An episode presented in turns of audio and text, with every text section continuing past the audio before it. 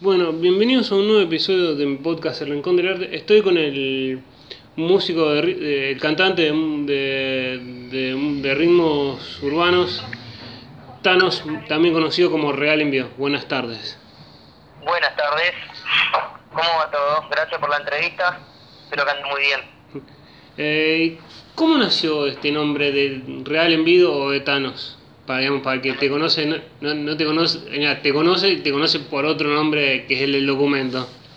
Claro.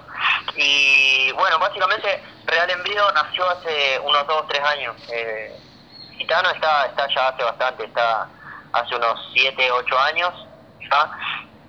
Y a partir de la escuela se vio por, por el porte que, que tenía yo, aparte usaba anillos, tenía una cara muy, muy gitana. Entonces empezaron a, a ver la similitud y bueno, y ahí se fue, se fue acoplando el, el nombre gitano.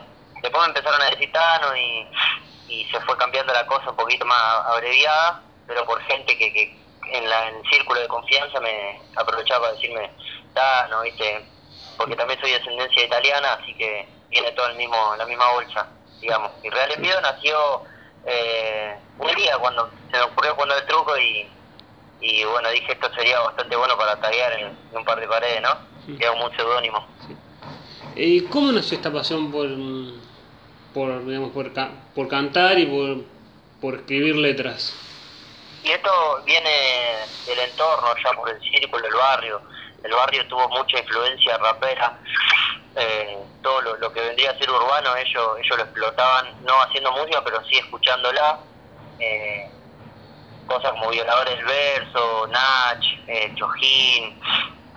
Bueno, tenía hablar de Tupac y, y esas cosas que también los chicos curtían bastante. Era una camada anterior a, nosotros, digamos, al grupo que después vino a juntarse y a rapear. Esto ahora debe tener 30 años. Era como un grupo de muchachos y muchachas que se juntaban en una esquina y, y escuchaban rap al palo. Y estuvo bueno porque de ahí salió, a raíz de eso empezó a salir eh, el origen de, de lo que hoy en día está, ¿no? ¿no? Digamos. Fue que como empezó ahí y ahora eh, y, y se transformó en lo que es ahora. Claro, claro, es todo clásico, ellos escuchaban todo clásico, Ice Cube, eh, 50 Cent, bueno, después llegó la camada de Eminem y, y eso se trajo de puertas para adentro porque mi tío también hace, hace música, eh, es rapero y, y bueno, y trajo el Eminem a la casa, así que estábamos, mi vieja, mi hermano, mi hermanito, todos con Eminem al palo. ¿Y cómo fue ese momento, digamos, de decir, me gusta escucharlo, pero quiero hacerlo, digamos, escribir yo mis propias letras o Ponerlo en práctica. sí, ponerlo en práctica?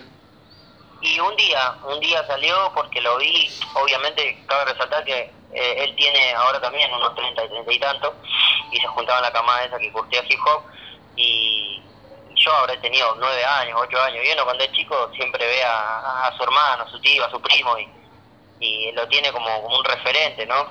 Quiere copiar todo, quiere hacer lo mismo que hace, vos querés igual que él. Por ende, yo lo veía escribiendo, que se encerraba en la pieza a, a rapear, a componer, a, juntarse con amigos, a, a batallar, y eso era una de las cosas que a mí más me llamaba la atención. Digo, ¿qué, qué es lo que hace? ¿Qué es lo que, a ver, qué impulsa esto? Hacerlo? Así que me, me empecé a animar y, y le dije, mira, quiero empezar a aprender a rapear, y él, sin dudarlo, me dijo, bueno, yo te voy a enseñar y, me encaminó desde que fui chico, después me fui soltando y, fui conociendo todo el entorno, pero básicamente ahí en, dentro de, de la camada de ellos me, me, me tuvieron bajo su ala, por así decirlo, de 8 años, 9 años. Eh, y ya fue como, vení, ya, acá te vamos a llevar por el buen camino. Eh, ya, ahí, ahí sí le puede decir. Sí. Nada, no, fue muy sano todo, pero eh, siempre tenés que tener en cuenta que ellos tenían unos 15 años y yo, siempre siendo más chico, me gustó juntarme con los grandes y eso tiene también su, su, su riesgo, ¿no? Porque Sí, ellos eran en otra mentalidad, otra, otra, otra juntada. Sí. Y para quien no te conoce, ¿de qué digamos? ¿Cómo, ya, o ¿Qué es lo que te inspira a hacer las letras de, la- de las canciones? Digamos? ¿Son más de, la, de anécdotas de la vida o te pinta escribirle de lo que sea?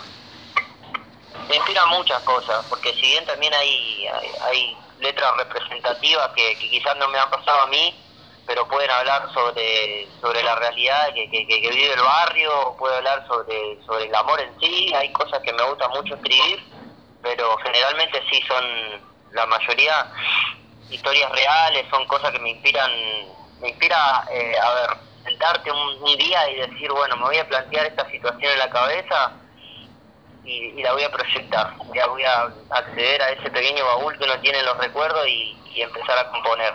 Me inspira imaginar qué se sentiría estar del otro lado, del oyente, digamos, o que o qué se siente escucharlo en vivo. Yo muchas veces he hecho temas pensándolo en cómo sonarían tocándolo en vivo y realmente me, me han quedado buenos. O sea, dentro de, toda la humildad del mundo te lo digo, me siento orgulloso de letras que he compuesto pensando en cómo sonarían estando en un escenario y han salido una maravilla. Así como él ha hecho miles de bollos de papeles y terminaban con, en, un tachito, pero me inspira eso, imaginarlo dentro del escenario, de, ese ámbito que tanto me llena. ¿Y cómo fue esa primera, digamos, si, hubo o no, esa primera presentación que decís, la gente me viene a escuchar a mí o, o más allá de si en un festival o lo que sea, te vienen a ver, digamos, te vienen a escuchar vos decir, esta gente, ¿hay nervios o es como que salga lo que Dios quiera? Seguro. El que te dice que nunca tuvo nervios en su primera, en su primera competencia, en su primer show, en, su primer freestyle, eh, es un mentiroso bárbaro, porque obviamente estás a la expectativa de qué te, de qué te van a decir, de qué, están escuchando, cuántas personas son, de qué piensan en el momento, de que al mismo tiempo vos que estás pensando y, se junta todo ahí se te junta todo. El que te dice que nunca tuvo en ruido, miente. Eh, yo, el primer, la, mira, la primera, el primer show que hice, básicamente, no me venían a ver a mí, abrí para Hijos de las Hojas. Son un grupo chileno de, de un rap conciencia muy bueno y, y sin saberlo, porque hoy en día yo tomo, tomo me, cae la fecha de lo que eran en realidad esos tipos que eran grosos, bárbaros. Fue 2015 2015 tuve mi primer show y me llamó un muchacho que me contactó en Facebook, que vio que yo le estaba, estaba activando música y el PESA, le mando un saludo grande cuando escuche esto, se lo voy a mandar. Y el PESA agarra y me dice, escúchame hermano, eh, estuve escuchando tu material y me parece bastante interesante, me gustaría que venga a darte un show. Y yo cuando digo eso digo, nada, este, este es mi momento, dije, acá, acá, acá la tengo que romper sí o sí, tengo que que agarrar el, hielo y partirlo contra el piso, básicamente.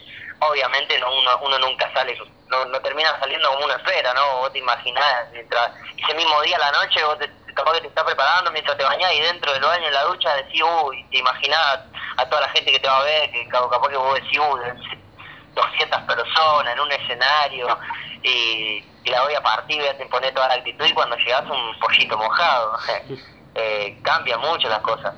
Pero por suerte sí fue un, fue show hermoso. Lo recuerdo hasta el día de hoy, patente, patente, porque una hora una hora antes de que empiece todo, yo estaba ahí en la puerta de la, de ansiedad que tenía. Estaban recién poniendo las mesas y, yo miraba desde atrás de la vidriera como a ver cómo acomodaban todo, imaginándome ahí, y de verdad es buenísimo, eso llena.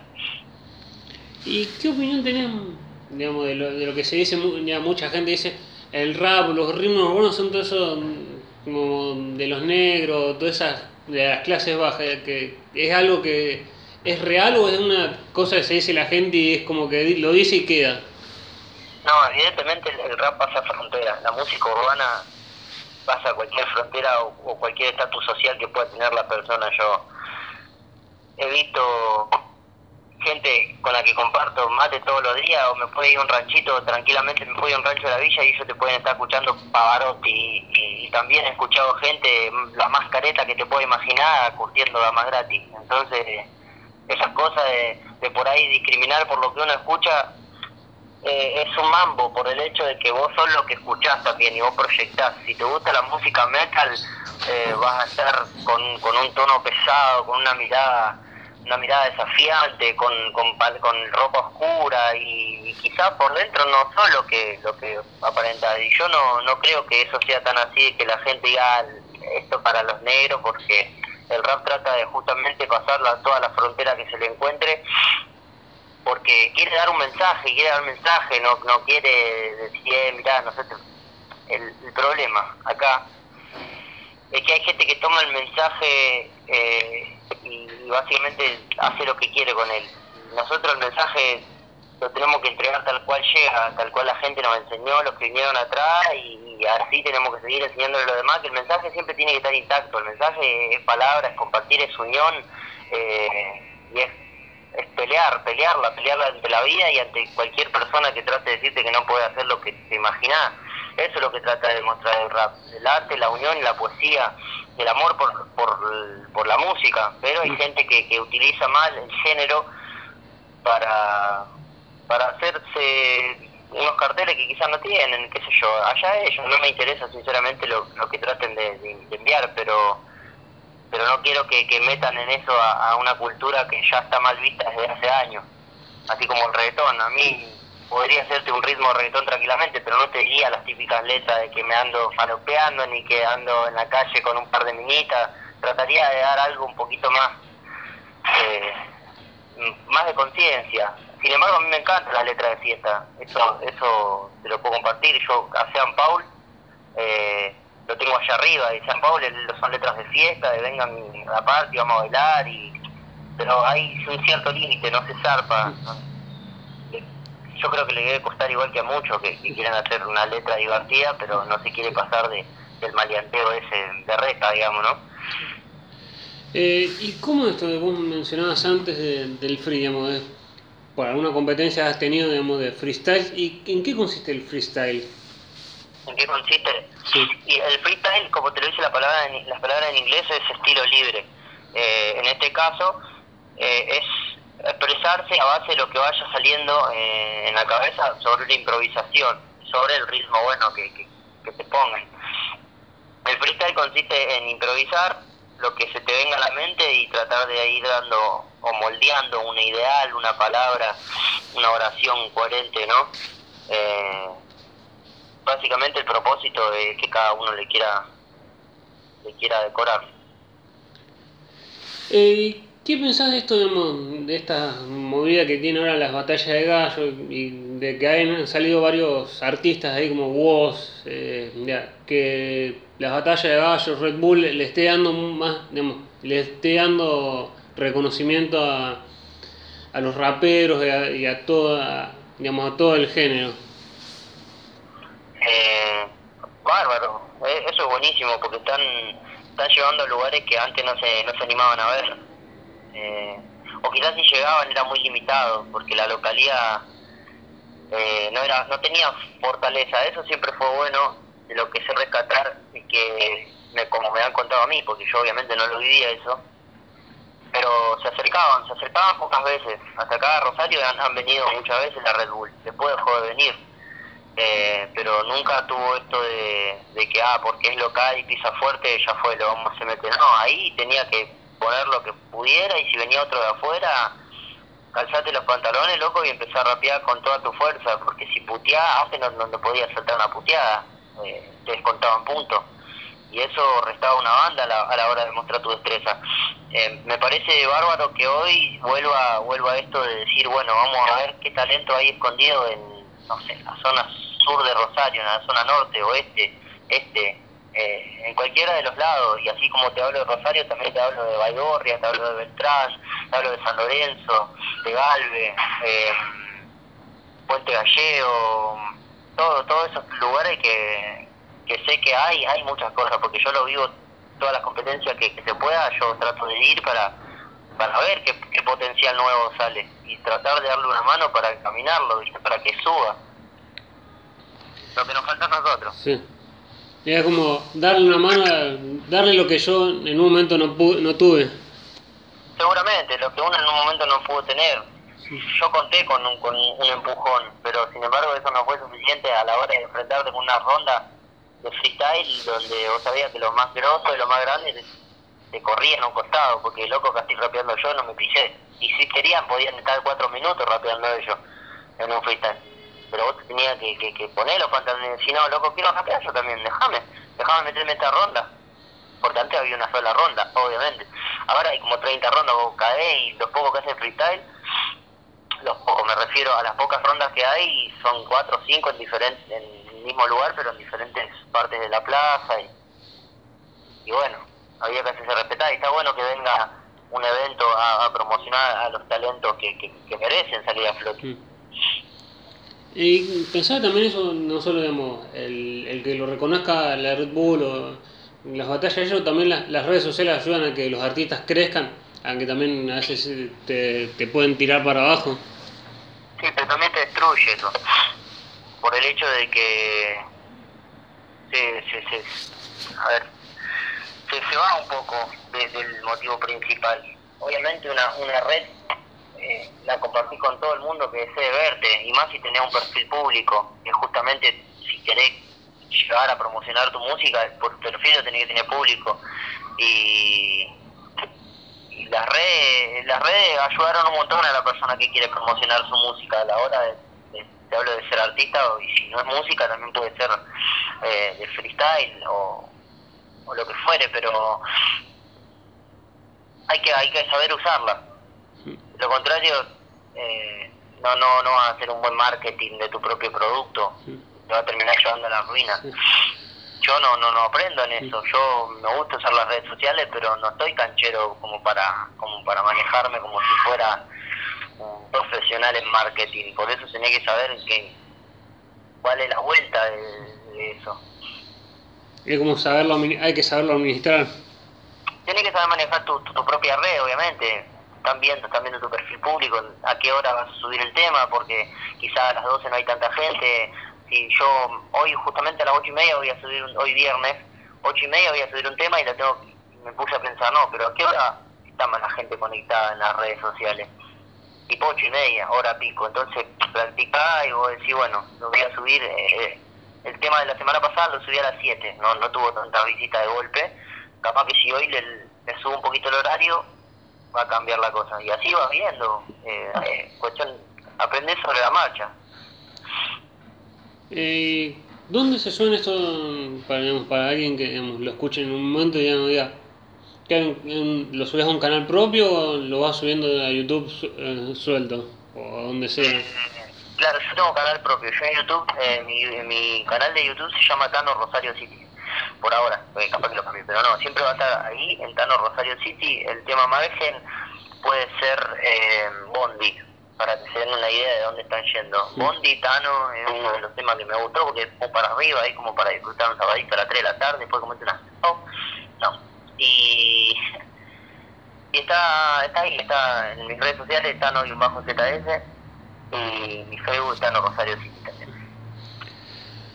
Eh, ¿Qué es más difícil? ¿Escribir, sentarse un momento y escribir una letra o teniendo la letra encontrar el ritmo para, para la letra que escribiste? Eh, yo, yo lo, ah, mira, la mayoría de las veces que hago eso, eh, primero encuentro la pista y después encuentro la letra. Después se me viene a la cabeza, después escuchar el ritmo. Eh, ¿Por qué? Porque a mí me gusta poner eh, tonos en, los temas. Mm. Entonces primero tenés que ir a por lo que está escuchando de fondo para saber si le pones un, un flow, le, cambiar, le varía un poco el tono. Es como que yo lo primero que hago es buscar la, instrumental. Es más difícil, yo creo, eh, escribir la letra, por el hecho de que o tardás dos días capaz en completar una letra, depende la, de la inspiración que tenga en el momento, o 20 minutos, no sé, escrito temas que me duraron semanas, para pulirlo y todo me ha durado una, una dos semanas y he estado en 15 o 20 minutos escrito un tema que grabé en, un estudio con él. Son días y días, calculo. Eh, ¿Y cuántas horas, digamos, cuando ya tenés la canción, la, la, la letra y, y, la música? Digamos, ¿es, es, ¿Es necesario la, la vista por, de alguien distinto o, o decís, en el momento ya pasaste dos o tres veces, decís, ya, ya está terminado, siempre se tiene que pulir un poco? Yo si estoy contento con lo que hago, es mi punto base. Después, pedir una opinión nunca viene mal, porque ser egocéntrico te destruye y decir, a mí no me importa, eh, esto lo voy a hacer para mí.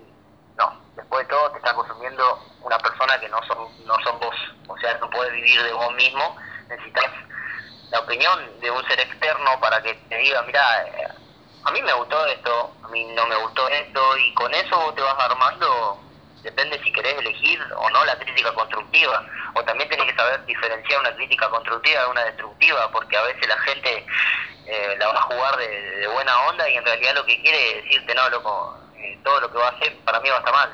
Y, eso tenés que saber elegirlo, tomar con pinza las opiniones de personas que quizás no influyen tanto en tu música, no dejar que ellos sean la música que vos hagas, pero que sí te ayuden a encaminarte a, a lo que vos estás ofreciendo. Eh, Creo que cuento, porque yo, perdona, yo al hablar con amigos más cercanos, APM, que es un amigo mío, muy amigo mío, le pido siempre opinión, porque es como mi hermano, y yo le digo, che, escúchame, digamos, trate esta letra, a ver qué, onda, qué, te parece. Y hay cosas que sé, descartar y que sé agarrar de, de, lo que me dice él, porque él tiene un estilo diferente y no significa que sea malo tampoco. Al contrario, es un grosso escribiendo. Eh, el también, el RM tiene un estilo que es otro hermano mío, tiene un estilo muy diferente al de PM y sin embargo yo sigo agarrando de lo que dice él porque por ahí hacemos temas juntos y digo, ah, ese estilo me gusta que hace vos, capaz que yo me puedo acoplar. Entonces también una conexión que tiene cada uno. Eh, la cuarentena, esto del aislamiento, no, no puede salir con el tema del coronavirus. Más allá de, obviamente, las presentaciones no, se han podido hacer o, no. Eh, te dio para escribir más canciones más allá de la que vas a, subir mañana, eh, ahora a las, hoy a las 8, eh, para seguir escribiendo y haciendo cosas o fue como de a poquito? Me, tiró, me tiró un par de un par de anchos que me sirvieron porque había días en los que aparte yo empecé a, yo empecé a laburar dos semanas antes de que arranque la cuarentena me citaron para una cooperativa municipal de reciclado y bueno, yo estoy de las 7 de la mañana hasta las 2 3 de la tarde. eh, antes de arrancar eso, eh, antes de que arranque la cuarentena, yo estuve dos o tres, eh, tres semanas un poquito más inactivo en el trabajo porque me estaba probando.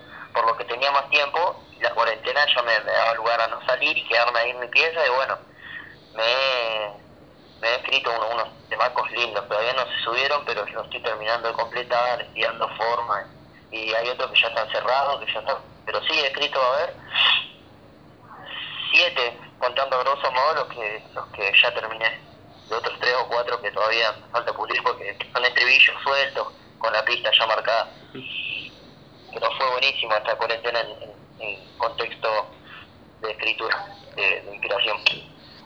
Y tu familia, digamos, cuando te ve que vos, vos te animás a hacer esto, digamos, y ya que te ibas ¿te fue apoyando o terminamos diciendo, buscate otra cosa, algo distinto, porque de la música no se puede vivir?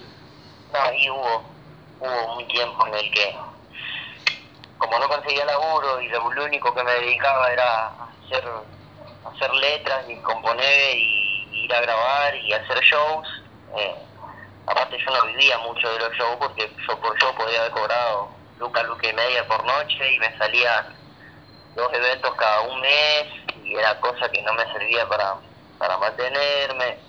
Y ya me dijeron fíjate si podés tirando por de currículum porque la música es complicada nunca hubo una charla así como venís fíjate vamos a hablar sobre el trabajo porque yo trabajo siempre tuve la suerte de conseguir así haya sido algo que, me diera dos pesos al día, yo algo siempre me, me la rebuscaba. Eh, a ver, de trabajo eh, salía a repartir folletos, cortaba pasto, trabajaba en un lavadero, eh, eh, hacía changa de termofusión, ayudante de albañil, eh, ponía pasacalle.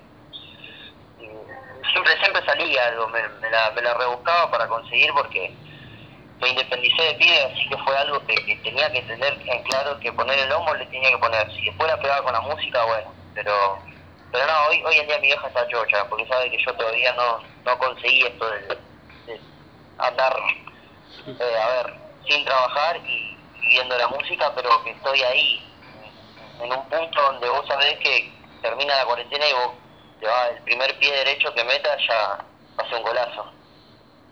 Eh, ¿Y qué opinión tenés de esta artista, digamos, todos estos artistas están apareciendo, como el Woz, mm, más hablando acá en la ciudad de Rosario, Nicky Nicole, digamos, de esos que muchos algunos dicen, no, esto no, no están haciendo rap o mm, tienen otra realidad.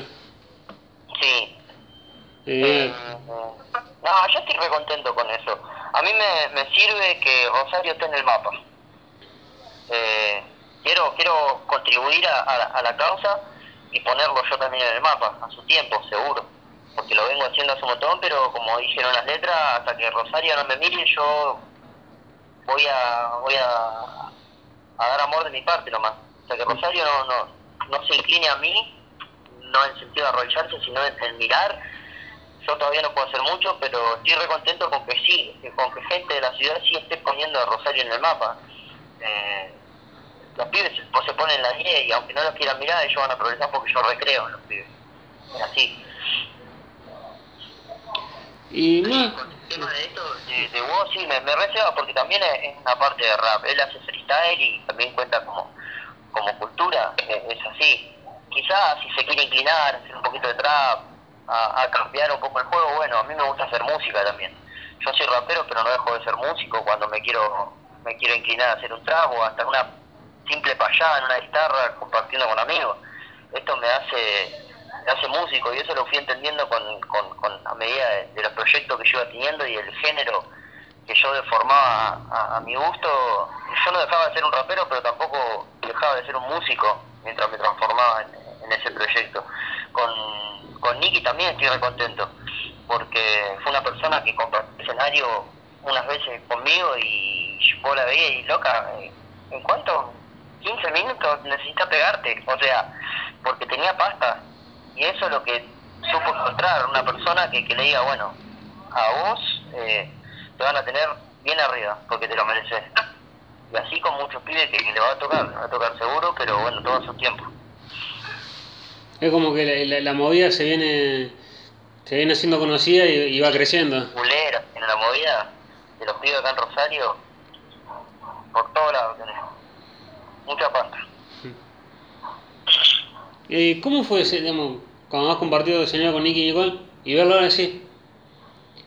No puedo creer dónde, dónde está, digamos, te has contactado o hablado con ella y decís, loca, mira dónde está y, y tocaste conmigo, digamos, yo soy, eh, digamos, eh, Ah, Hoy te choca, sí, hoy, hoy te choca, porque vos decís, fíjate cómo son las cosas, que, que compartimos escenario en algunos boliches, también hemos hecho al aire libre allá cerca de la Florida, y, y es más, teníamos, había una letra que tenía la misma pista, bueno, ella tenía su, su pista por separado, su tema por separado, y yo por el mío, ella tocó ese día en vivo y yo no me lo había llevado en el pendrive a esa pista, que era la misma que había usado ella. Y bueno, fuimos todos en el en la, la movida, éramos dos o tres artistas, después competencia, todo eso. Yo lo organizaba Jonavi, con eh, Marcos Clery. Y bueno, subimos un, era como un medio colectivo, que arriba tenía escenario, y, y bueno, se, se animó, una banda de gente se animó a venir, se acercó, llenamos, copamos todo, y bueno, y tocó el- ella sus temas. Y justo estaba por, por subir yo cuando tocó el último tema que tenía la misma pista. Digo, no, cuando se bajó le digo, no, no, terrible. Aparte salió buenísimo el tema. Y le digo, yo tengo el tema en la misma pista, qué sé yo. Bueno, me dice, un- una vuelta de esta, ¿cómo podés hacer algo con la misma pista? Vamos a hacer un tema. Y dije, nada, buenísimo. Joya. Pero bueno, en esas casualidades vos ya sabés que tenés un tiempo re corto para aprovechar. es como, Eh, por el hecho de que vos sabés que era una bomba de tiempo, que una bomba de éxito, digamos. Ella en un poquito tiempo iba, iba a flotar para arriba. Y bueno, y así fue. eh, Muy. Eh, ¿cómo, mm, más allá, digamos, los, los tem- ya los tenés pensado para ir subiendo ya en, dentro de poco tiempo, o ya, digamos, lo- los temas ya tenés preparados, digamos, ya los tenés para pensado subir en algún, dentro de poco, o ya a su tiempo cuando encontrés el momento para pu- publicarlos? Los temas, y mira, son un par, por eso Estoy primero tratando de decidirme a ver qué subo primero, porque tengo un par que están listos. Es más, estoy subiendo estos que son viejitos, son de un mistake de 2017-2018. Y, y ya hoy hoy subo el segundo, calculo que serán 5 o 6. Después de eso, cuando cierre este mix, trato de, de meter otra cosa que haya quedado en el medio, porque trato de ir subiéndolo por tiempo, por el tiempo en el que lo grabé pero hay cosas que también grabé ahora que, que me, me gustaría que quedaran dentro de ese mix, que es de 2017-2018, y es como que se me mezclan un poco las cosas, hay temas de una temporada diferente, son por temporada que los mido yo a los temas, ¿viste? Si en cuatro meses del año pasado grabé seis temas, eso trataría de meterlo antes de subir lo que, lo que posteriormente grabé, ¿no? Pero sí, en su tiempo, lo, ahora tengo un par de cosas para ir subiendo. Aparte tengo el estudio en mi casa, caserito, pero estudio al fin, donde con eso grabé mi serie este que estoy subiendo. ¿Y cómo, digamos, ya ahí grabás todos tus temas? En este, ¿Y cómo llegó ese estudio a tu casa? Digamos, ¿Fue decisión propia o fue como te fuiste comprando las cosas para armarlo? Y la posta es que a mí se me ocurrió, antes de que yo consiga todo, ¿no? Para, para hacer el estudio estaba limpiando la pieza. O sea, imagínate que a mí hoy en día yo tengo el estudio en mi casa porque se me ocurrió limpiar la pieza un toque, porque con esto que venía a laburar, yo trabajaba en otro lado antes. Y, y venía a trabajar y llegaba muy cansado, así que limpiaba la pieza, ponerle una vez por mes, paísimo. Y ese mes se me ocurre y digo, bueno, eh, ya fue, voy a tener que poner a limpiar porque si no esto va a ser un nido canacho y agarré y ya fue. Me puse a ordenar todo y encontré un un, un DVD que, que venía conectado a un home theater de, del año de no sé dónde, hace un par de años, que lo había comprado mi abuelo, no sé. Y estaba ahí, digo, y como ya tenía la compu, digo, era una compu viejita, pero bueno, va. Me agarré y dije, si los mezclo, lo, lo uno, busco una manera, conseguí los cables, uní todo y probé un tema. Cuando probé el tema explota. Dije, no, esto se escucha bárbaro, necesito un micrófono. Conseguí el micrófono, digo, ahora necesito una cabinita. Y justo como yo, eh, posterior a eso, fue entre que, que entré a laburar a, a, ahora donde estoy ahora. Sí. Conseguí un roperito que, que dejaron tirado, un ropero, digamos, y, le- y me, me metí ahí dentro, digo, acá entro justo. Acá da como para poner el micrófono, el antipop, hago un par de reducciones de sonido y ya está. Así que me, me, me puse a eso porque yo soy cabeza dura de acá a la China, cuando se me pone algo en la cabeza digo, ya está y no paro, soy caprichoso y agarré y me, me creo que en menos de dos días conseguí el roperito, el roperito, conseguí el, el trípode y la- lo que me faltaba para reducir el sonido y, y conecté todo. Y bueno, después lo que vino después fue tratar de romperme la cabeza entendiendo los, los programas de grabación, los de edición y, y bueno, costó, pero hoy en día me doy un poquito de maña. Eh, y la última, que se va a ir en dos partes. La primera parte y la última. Desde que arrancaste hasta ahora, mirás para atrás y decís, no hubiera tocado en este lado o me hubiera tomado una decisión distinta, te arrepentís de algo mi- mirando para atrás. Y la segunda parte sería alguien que se quiere animar a hacerlo y, no, y por un prejuicio o por algo no, se anima. ¿Qué, qué, vos le, qué le dirías vos para que, para que se anime? Em, parte número uno, no me arrepiento de nada. Como lo dije, eso me trae, me trae hasta donde estoy ahora mismo hablando con vos. Cualquier variante que hubiese cambiado el resultado. Quizás sí, alguna acción de decir, bueno, podría haber grabado este tema, pero no lo hice, me da un poquito de, vergüenza hoy en día de decir que qué salame que fui, pero no me, no me arrepiento por eso, porque justamente estoy acá y me trajo, el error trajo cosas buenas también. Si, si no me hubiese equivocado, no hubiese conseguido, eh, no sé, el estudio, si no hubiese decidido limpiar, no hubiese conseguido para grabarme solo y pequeñas acciones tienen grandes cambios a veces. Y, y no, no me, no me arrepiento porque, como te dije, gracias a eso estoy acá. Y segundo, eh, cualquier persona que esté escuchando y sepa que, que lo que quiere es dedicarse a la música, al arte en sí, a, lo que uno tenga mucho afán, eh, las opiniones importan cuando no deciden por sobre uno. Lo que mayormente te van a decir depende en qué posición estés, es o que le des para adelante o que abandone y que hagas otra cosa. Pero siempre uno tiene que adaptarse a lo que le hace feliz. Al fin y al cabo estamos un rato acá para, para divertirnos, porque esa es la clave, no mambearse. A veces es difícil conseguirlo, pero bueno, eso de cada uno. La idea es, si estás haciendo música personalmente, el estilo tuyo tiene que ser el que más te guste.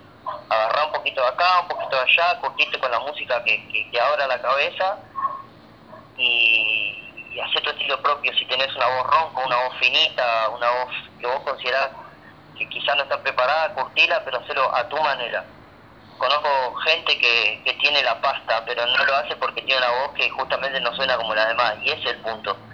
Y ellos están centrados a sonar como, ah, yo quiero, no sé, eh, una voz como la que tiene Cancerbero, ah, yo quiero una voz como la que tiene el S, y, y capaz que no es como la del otro, es como yo mismo.